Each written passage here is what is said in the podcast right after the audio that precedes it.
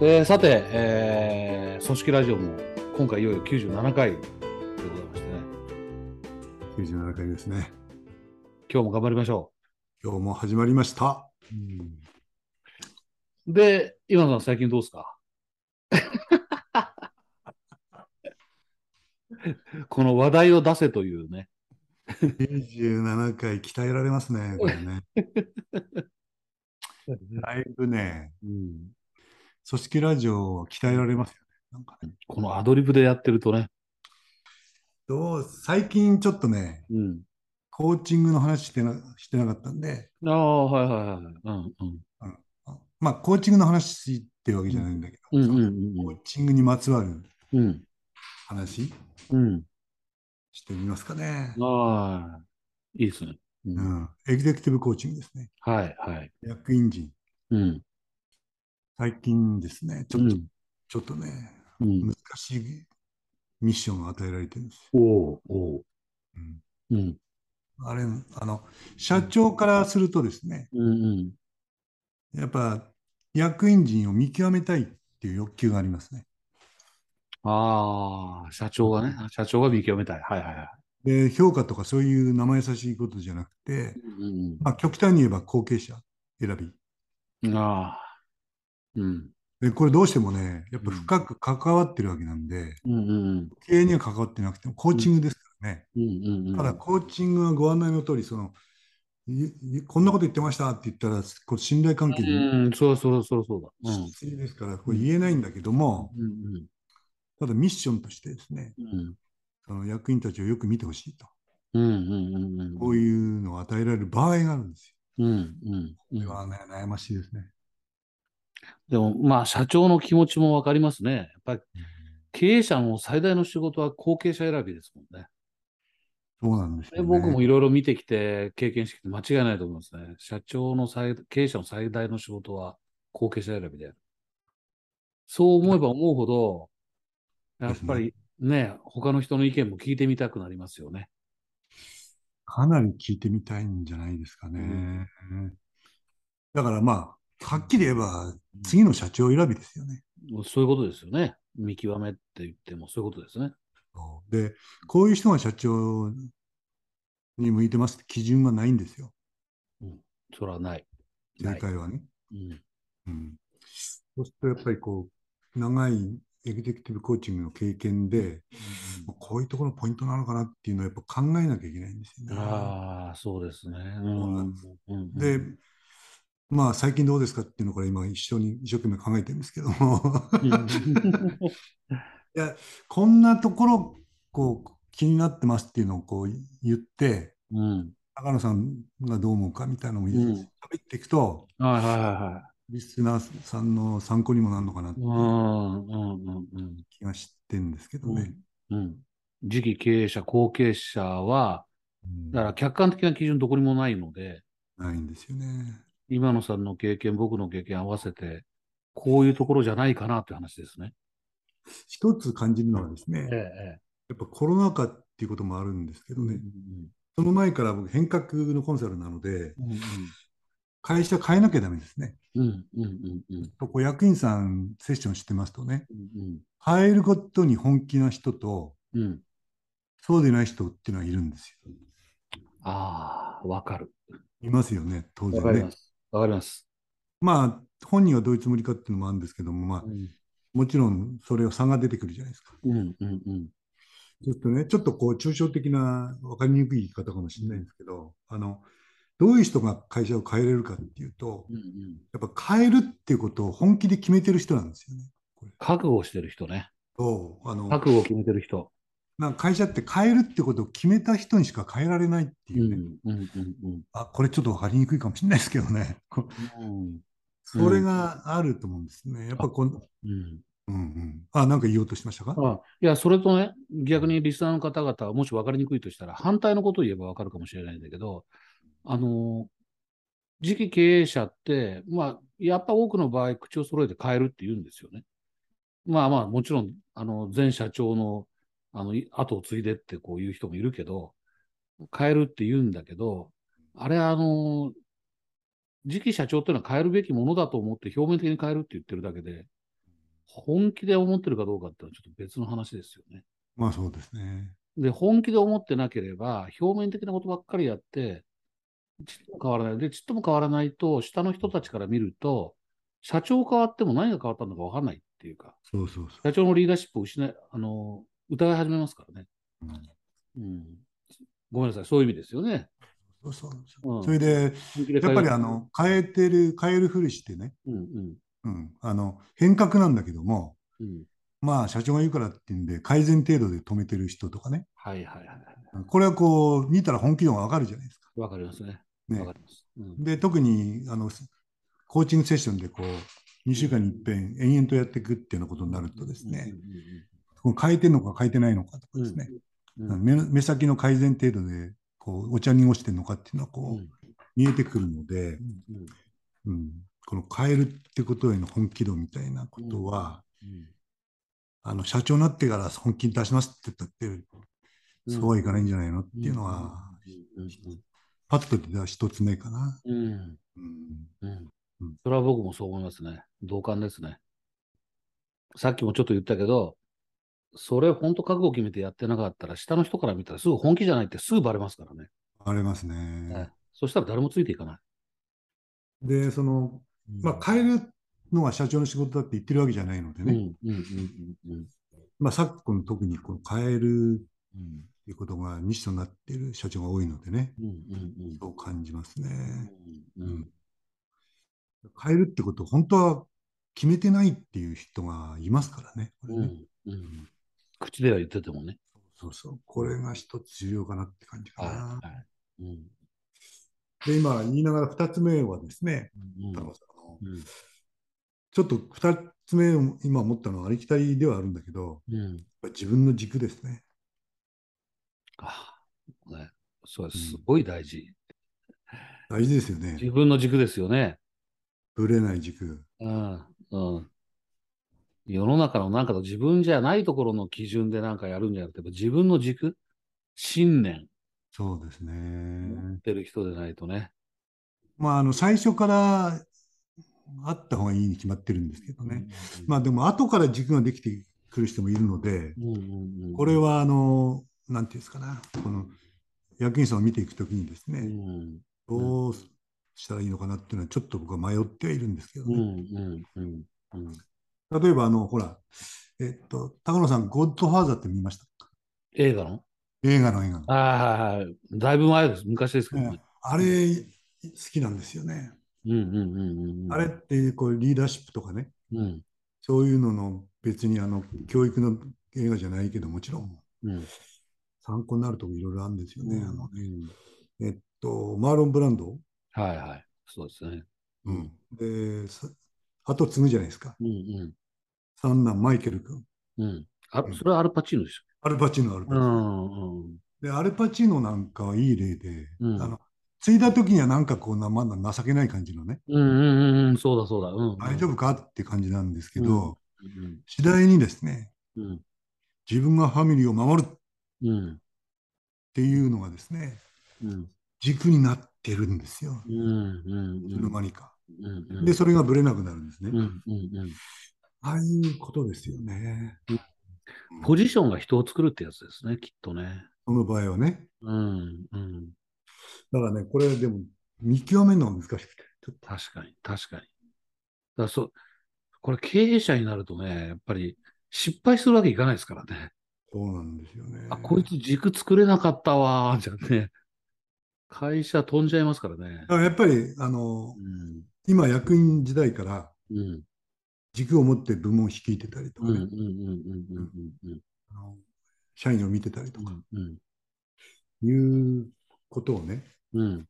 うん、こう感じさせていただきたいと思いますよね。そうですね。やっぱり、今の時点で、その事業に対する考え方の軸であったり、人に対する考え方の軸があって、ある人が経営者、社長になって、さらにそれがこう、もう一段上がってくるっていう感じじゃないですか。何にもない人がそこになってもやっぱ難しいと思いますよね。いきなり社長で、一からそこを鍛えていくっていうのは。そうですね。うんだと思うな。だから今やってる仕事の中でやっぱその片鱗が見えるかっていううん、ことは大事な気がしますね。大事ですね。うんそれは部長に限らない。別に課長でも同じで、うん部長にするときにやっぱそこが見えるかどうかって大事だと思うんですね。ですよね。特に今うんこのコロナでこう、非常に、いや、うんなんていうか、厳しい状況になってる会社多いと思うんですけどね。さっきのアルパチーノじゃないけど、うん。自分が会社を守ると、うん。何があっても潰さないぞ的なうん。強い意志で、軸を持っている社長はやっぱ強いですよね。ねうん、のブーカの時代のコロナ禍ですからね、今ね。そうですね。本当にね、自分を持ってなかったら、やっぱり乗り越えられないと思うんですね。うん。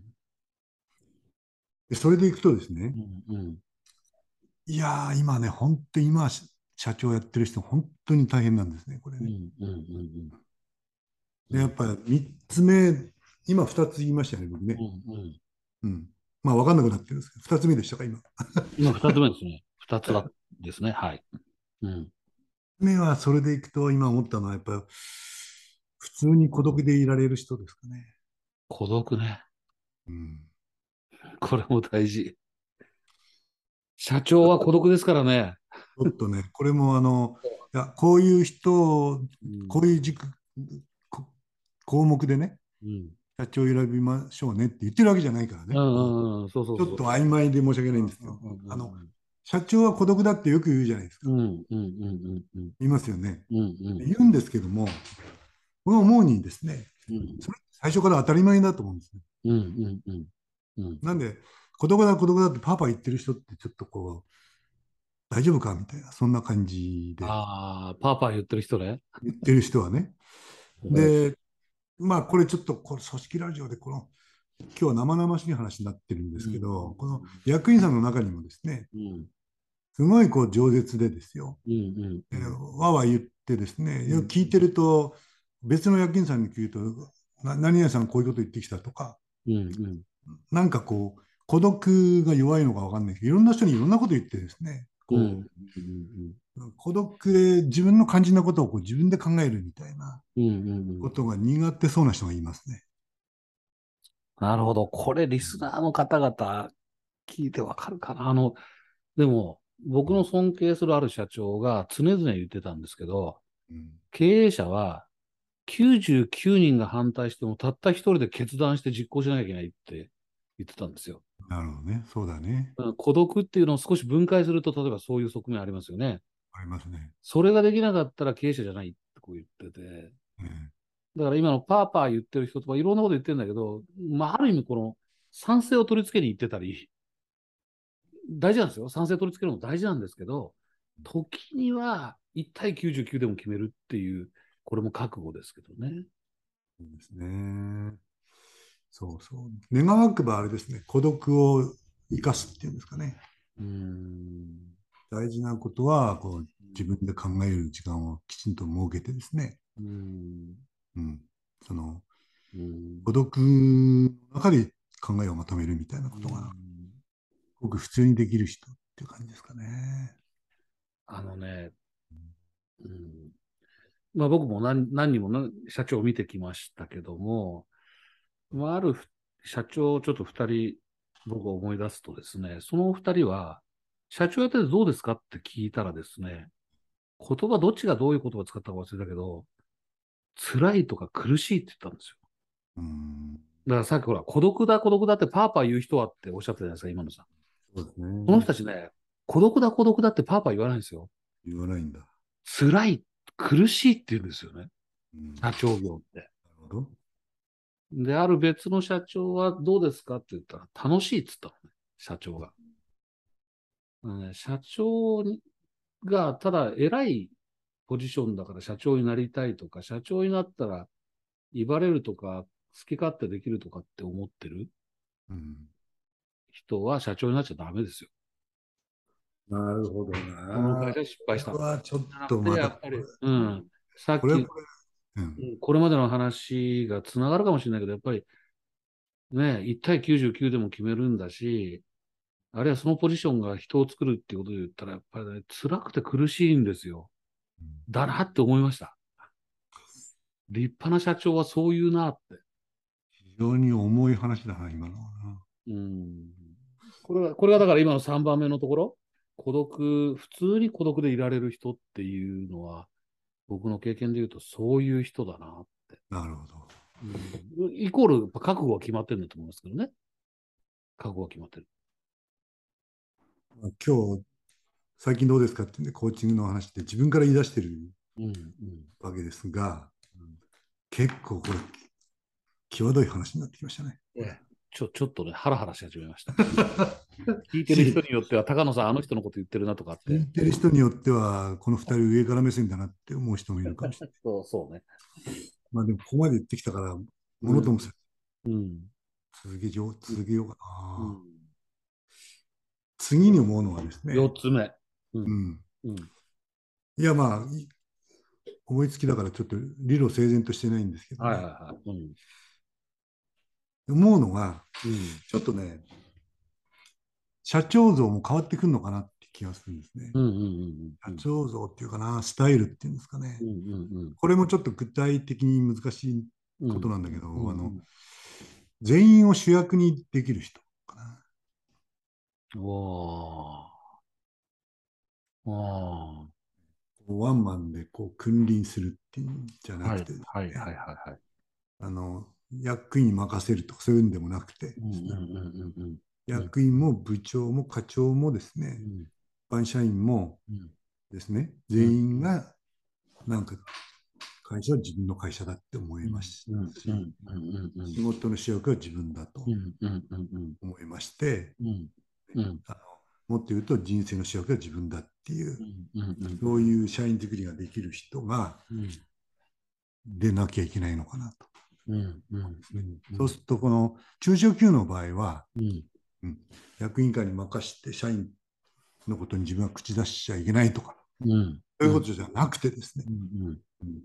主役にするための質問をしたりとかですね、主役にするためのコミュニケーションっていうのは、僕は社長どんどんしていいんじゃないかなうん。うん。うん。うん。というふうに思ってますし、中堅大企業になった場合は、うん。仕組み作りとしてのですね、うん。全員が主役と思える仕組み作りをしろと。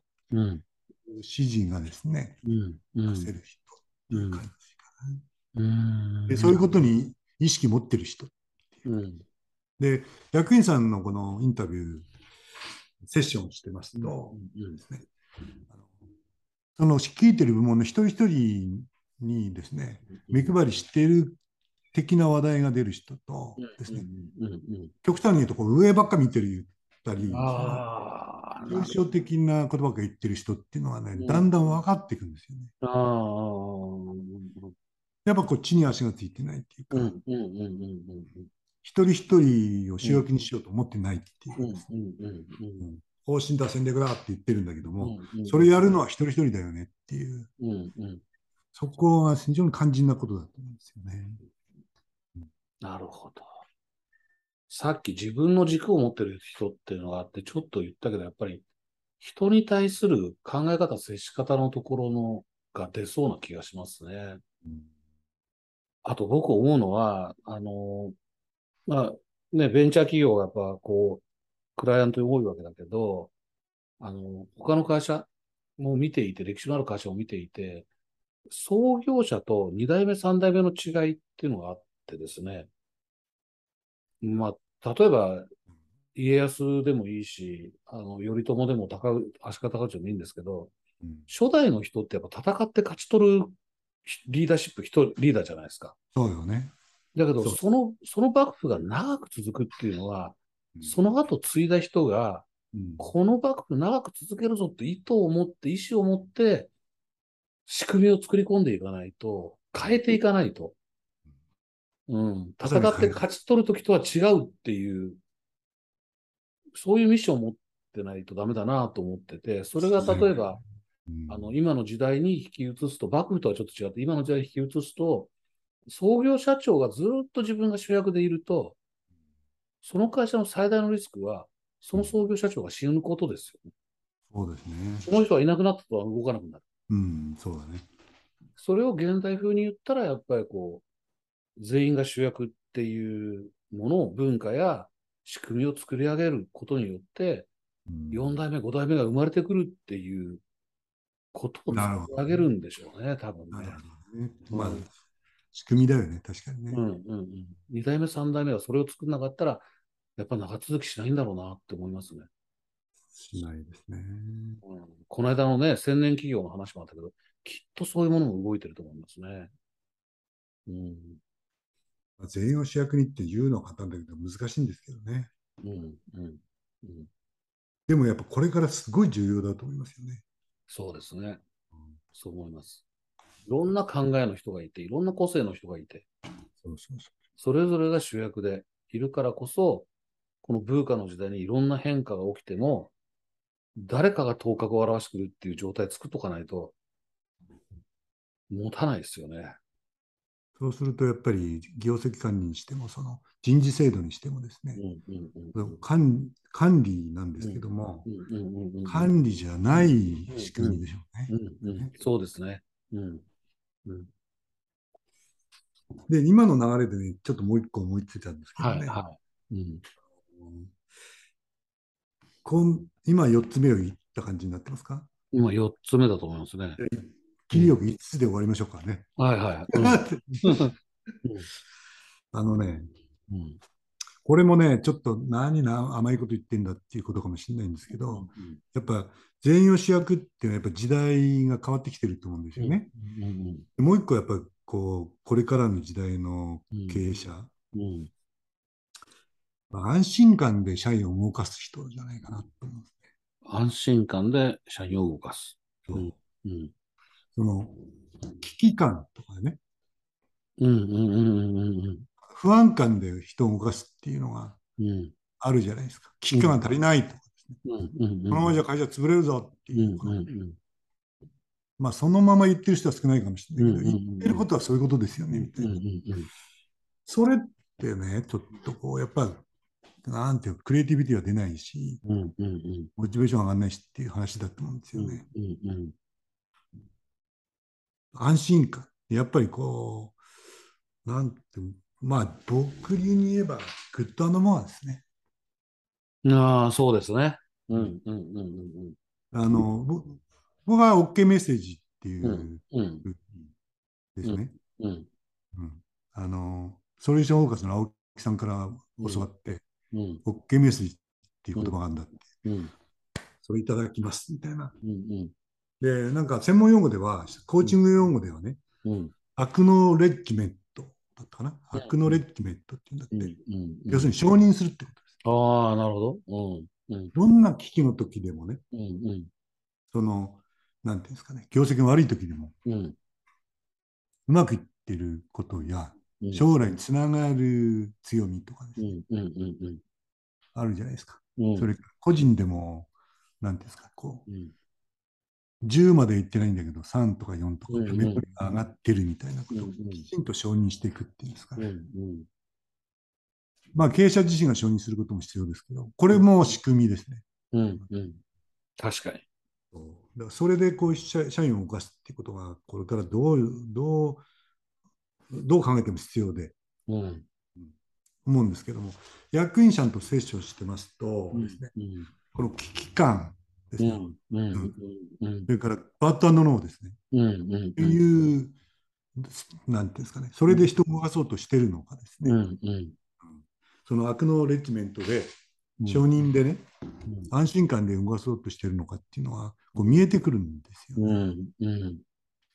だからこれ甘いと言われようと何しようとですね、やっぱり持ってる力を最大限発揮してですよ、うんクリエイティビティを発揮して、新しいものを生み出したり変えたりするっていうようなことが、うん。まあさっき高野さん、ブーカって言っていましたけどね、過去の何倍も必要になってくると思うんすよね。うんうんこれはね、どうなんですかね、ちょっとリスナーさんからも叱られるかな、何、甘いこと言ってんじゃねえみたいな感じかな、この安心感で社員を動かすっていうのは甘い感じに伝わるかもしれないんですけど、これね、重要なんじゃないかなと思うんですよね。うんあの、今野さん、これ前回、前々回、あの、千年企業の話で、知恵伊豆の話したじゃないですか。はい。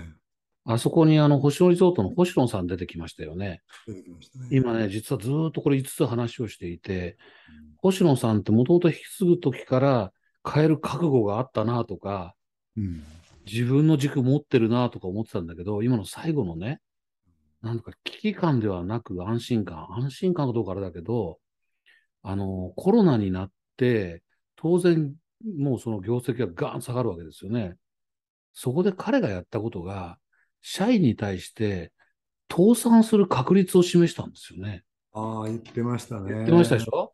で、うんこのままいくと倒産する確率は39%だって出したんですよね。そうそうそうそう。これだけど、星野さんの狙いは危機感を煽ることじゃなかったわけですよ。そうですね。39%の方をみんなが見て、うん。こう、しかもその数式が出てるって言ってましたよね。そのそう39%を計算するそ。うそう根拠がね、はっきりしてる。